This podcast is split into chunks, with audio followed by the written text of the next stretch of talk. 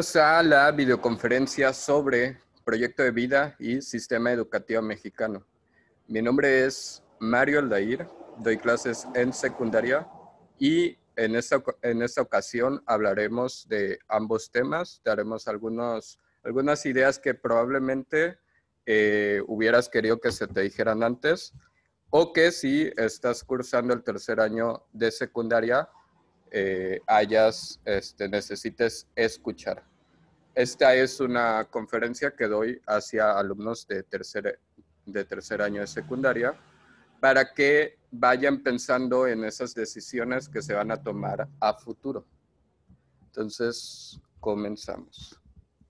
Primero que todo, me gustaría explicarles que un proyecto de vida es un plan a largo plazo en el que tomamos en cuenta nuestras habilidades, nuestros gustos, nuestros valores y buscamos el cumplimiento de los objetivos más importantes de tu existencia.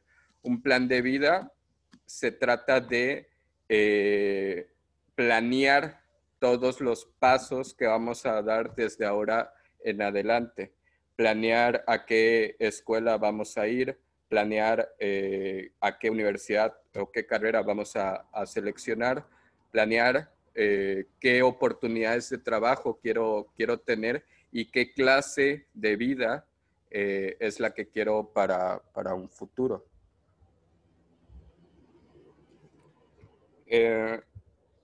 el psicólogo Maslow realizó una pirámide de necesidades, la cual conocemos como la pirámide de necesidades de Maslow, en la cual agrega una estructura a las personas eh, o les pide que tomen una estructura para sus vidas. Él pone en la base de, la pirámide las necesidades biológicas, tales como el descanso, la comida, el cuidar de nuestra salud, esas serían nuestras necesidades biológicas. Cuando ya tenemos todo eso asegurado, cuando ya tenemos todo eso eh, cubierto, podemos ir a la siguiente que tiene que ver con la seguridad. Eh, y esto es tener un techo, tener ropa, eh, tener una posición económica estable este, y el poder sentirnos protegidos ante, ante una sociedad. El paso que sigue es el de pertenencia. A todos, eh, todos tenemos, todos queremos pertenecer a algo, ya sea a un grupo, ya sea a una familia, ya sea a eh, un partido político, a un equipo de cualquier deporte. Todos nos sentimos identificados y conectados y es con base a ello que vamos eh, estrechando lazos con las personas. Es con base a nuestras afinidades que vamos haciendo amigos. Como penúltima etapa, él pone el reconocimiento. Para Maslow es, importante sentirse reconocido. Este, eh, se trata todo esto de los triunfos, del título que tengamos, de, la, de los apodos que nos, que nos pongan, para Maslow es, es un puntito antes de la autorrealización y ya de ahí la punta de la pirámide de Maslow es la autorrealización, lo cual eh, se dice que muy pocas personas han podido llegar a la autorrealización. Se dice que muy pocas este, lo, logran, lo logran hacer, sobre todo porque sería eh, muy difícil este, llegar a sentirnos plenos y completamente realizados en todas nuestras áreas de la vida. Probablemente eh, conozcas tú a un, a un excelente profesional, pero sepas que tenga problemas en su casa y que es feliz cuando está en el trabajo, pero en su casa eh, no le va muy bien.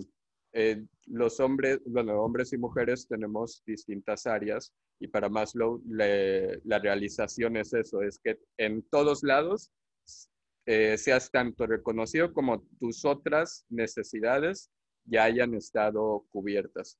También se dice que en, tanto pierdas una de las, de las de las de la base, en cuanto pierdas una necesidad de la base, no vas a poder acceder al siguiente nivel. Es decir, si tú, eh, si tú pierdes tu salud, si tú te enfermas de algo, probablemente los siguientes pasos sean más difíciles. De hecho, en el libro que comentaba con mis alumnos, este, Bajo la misma estrella, los protagonistas tienen una, una discusión con respecto a que ellos nunca podrían llegar a la autorrealización porque los dos pues están enfermos. Ahora, la crítica hacia la pirámide de Maslow es que probablemente sea una buena estructura para ciertas personas, pero que no es la, la mejor estructura. La mejor estructura en tu vida te la das tú. Tú solamente eres la persona que sabe qué es lo que quiere. Eres tú quien decide qué cosas, tanto de la pirámide de Maslow como de otras que tú particularmente creas importantes, son las que quieres. El chiste aquí es buscar qué cosas son importantes para nuestra vida, para trascender, para vivir plenos, ¿ok? Y la pregunta que me gustaría hacerle a mis estudiantes es, ¿cuáles son mm, sus próximos movimientos? Qué tienen planeado en cinco años, qué tienen planeado en diez años, qué tienen planeado en quince años. Eh, yo sé que es difícil ah, por los tiempos tan, este, tan diversos que vivimos, por las diferentes realidades que muchas veces vivimos, eh, hacer un plan, no sé, a 30 años. Pero podrías comenzar desde, desde muy pequeño, podrías comenzar desde muy cortos plazos. ¿Qué es lo que voy a lograr este tercer año de secundaria?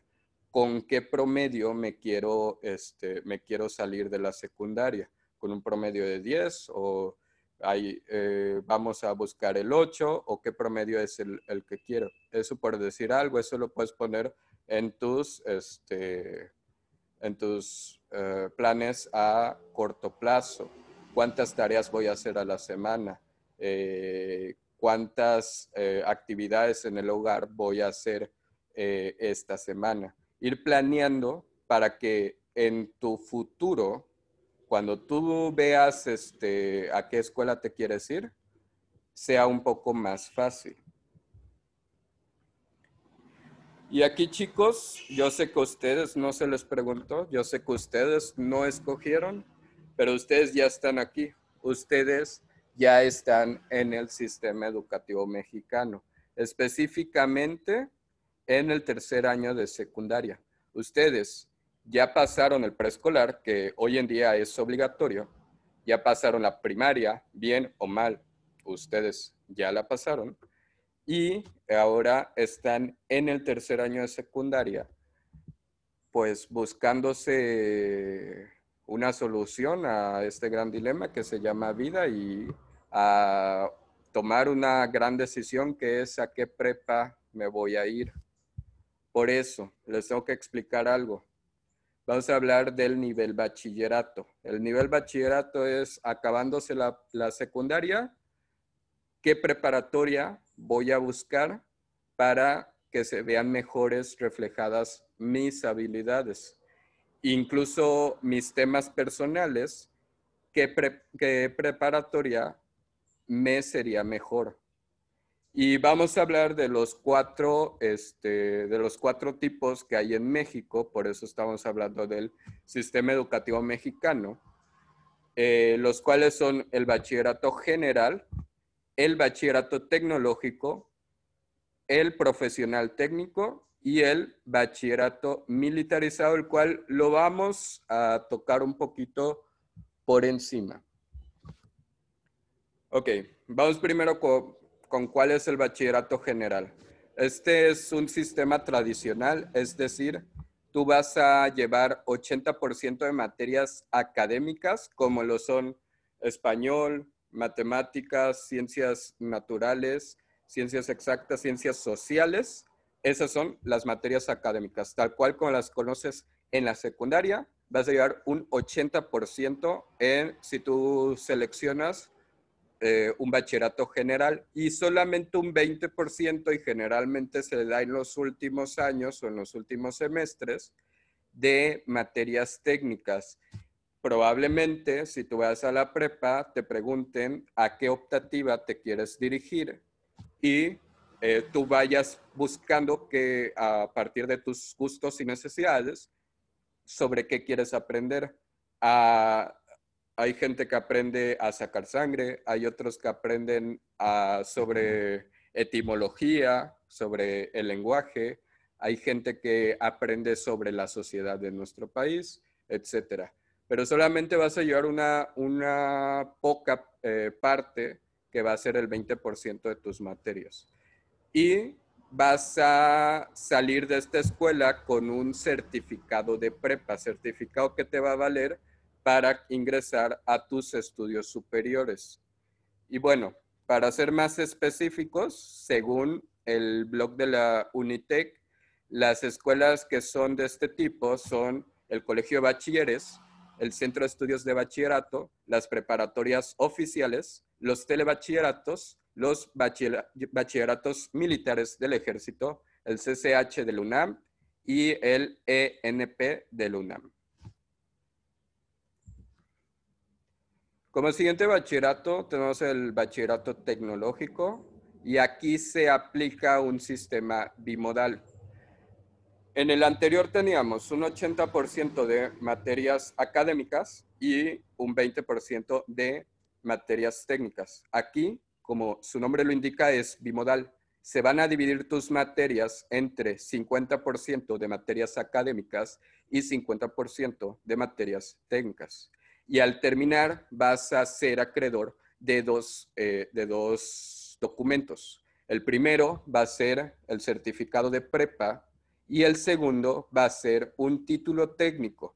Y tú me preguntarás, bueno, profe, ¿para qué me sirve un título técnico? Yo te diré, sirve para ir a pedir trabajo, sirve para eh, las materias técnicas, prácticamente te van a enseñar un, oficio, por así decirlo, o una profesión, solo que a nivel técnico, y tú vas a poder este, pedir trabajo con ese documento, con tu título técnico. Esto le viene perfecto a las personas que desde tempranas edades tienen que salir a, eh, a trabajar. Entonces, y si tú ya quieres con 18 años trabajar, pues un título técnico es lo que el sistema educativo mexicano te ofrece. Eh, yo en lo personal es el, es el sistema en el que estudié. Yo estudié justamente en un CEBETIS, me hice técnico en informática y les puedo decir que es, es grandioso. Tengo por ahí mi, mi título, mi título de, este, de técnico en informática y este, eh, tuve ofertas de trabajo, solamente que no las tomé por, eh, porque seguí estudiando. Ahora, ¿qué otras escuelas ofrecen lo mismo? El CEBETA, el CETIS, el Centro de Bachillerato Tecnológico, eh, el CECITEM, el CET del IPN y el CECITE del IPN. Entonces, aquí es para que ustedes vayan investigando las escuelas que están a su alrededor, qué es lo que les están ofreciendo. Ahora, tenemos por otra parte el profesional técnico o sistema terminal.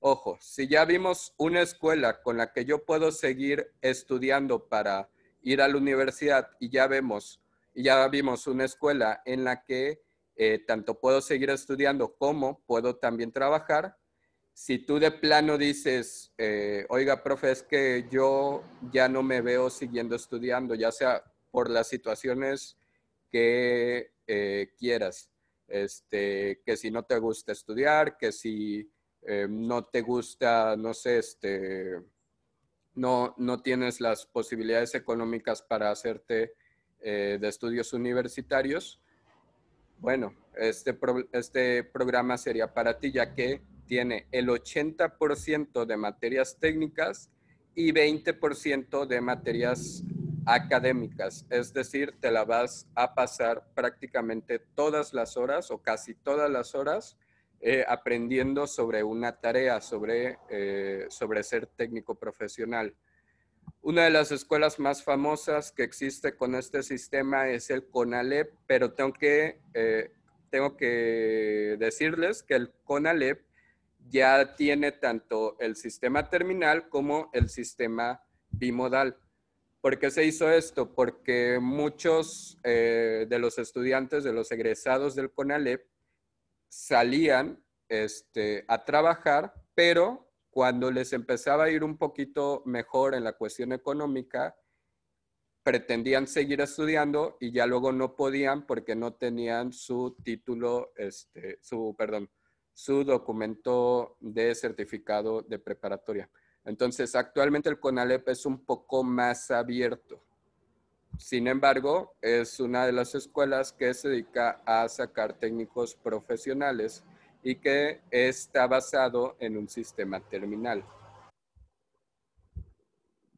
Y bueno, por último vamos a ver el bachillerato militarizado. Hay dos tipos, de hecho, hay estados a lo largo de la República Mexicana en los que se da este bachillerato militarizado con un sistema bimodal, es decir, te enseñan tanto un oficio como puedes seguir con tus estudios, pero eh, según lo que vi, eh, te dan horarios para eh, comer, te dan comida gratuita y te dan, este, me parece que uniformes, esto según el estado. Y buscando también en la convocatoria general de admisión 2020 de la Sedena, encontré el siguiente párrafo.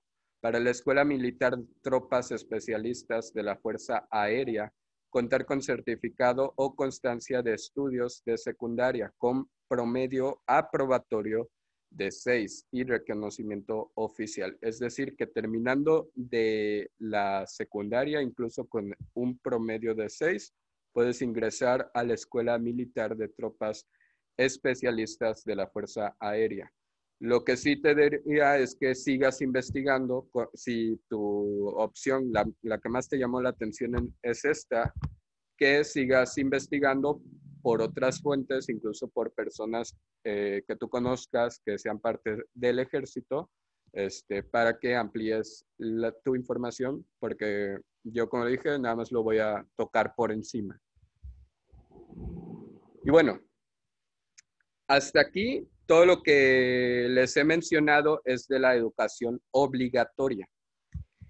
Cuando tú tienes 18 años, tú mínimo debiste haber estudiado 15 años. Mínimo debiste haber pasado 15 años por el sistema educativo mexicano a menos de que hayas recortado eh, materias o a menos de que se, eh, se, trate de que eres un alumno superdotado, entonces eh, pudiste haber salido de la prepa con una edad menor. Pero luego, ¿qué sigue? Muchos se preguntan sobre qué es la carrera. Y lo que les voy a contestar a grandes rasgos es que México te ofrece para poder salir a trabajar un documento que se llama título o licenciatura, el cual es la licenciatura, es un título académico que se obtiene al acabar una carrera universitaria de más de tres años. Y ojo, no nada más tienes que ir tres años a, estudiar, también necesitas otras cosas como lo son el servicio social y tus prácticas. También hacer un estudio, una investigación que, eh, por el que una tesis, un documento recepcional este, de este estilo, para poder ser acreedor de, o merecedor de ese título. ¿De dónde viene la palabra licenciatura? La palabra licenciatura viene de la palabra licencia. El Estado te da a ti una licencia por los estudios que has hecho y que luego con esta licencia puedas ir a trabajar. También, eh, porque es una responsabilidad, te da este, te da, aparte del derecho de trabajar, la responsabilidad de hacerlo en buena forma. Es decir, si tú eres un médico que viola la ley, un médico que a propósito hizo un, este, un mal procedimiento hacia uno de sus, de sus pacientes, el paciente tanto puede mandarlo y esta persona perdería su título. Ok, entonces esto es un ejemplo de eh, lo que se llama originalmente mala praxis. Vamos a hacer un pequeño corte hasta aquí. En un momento vamos a continuar para poder seguirles explicando sobre qué es la maestría y el doctorado. Okay. Entonces,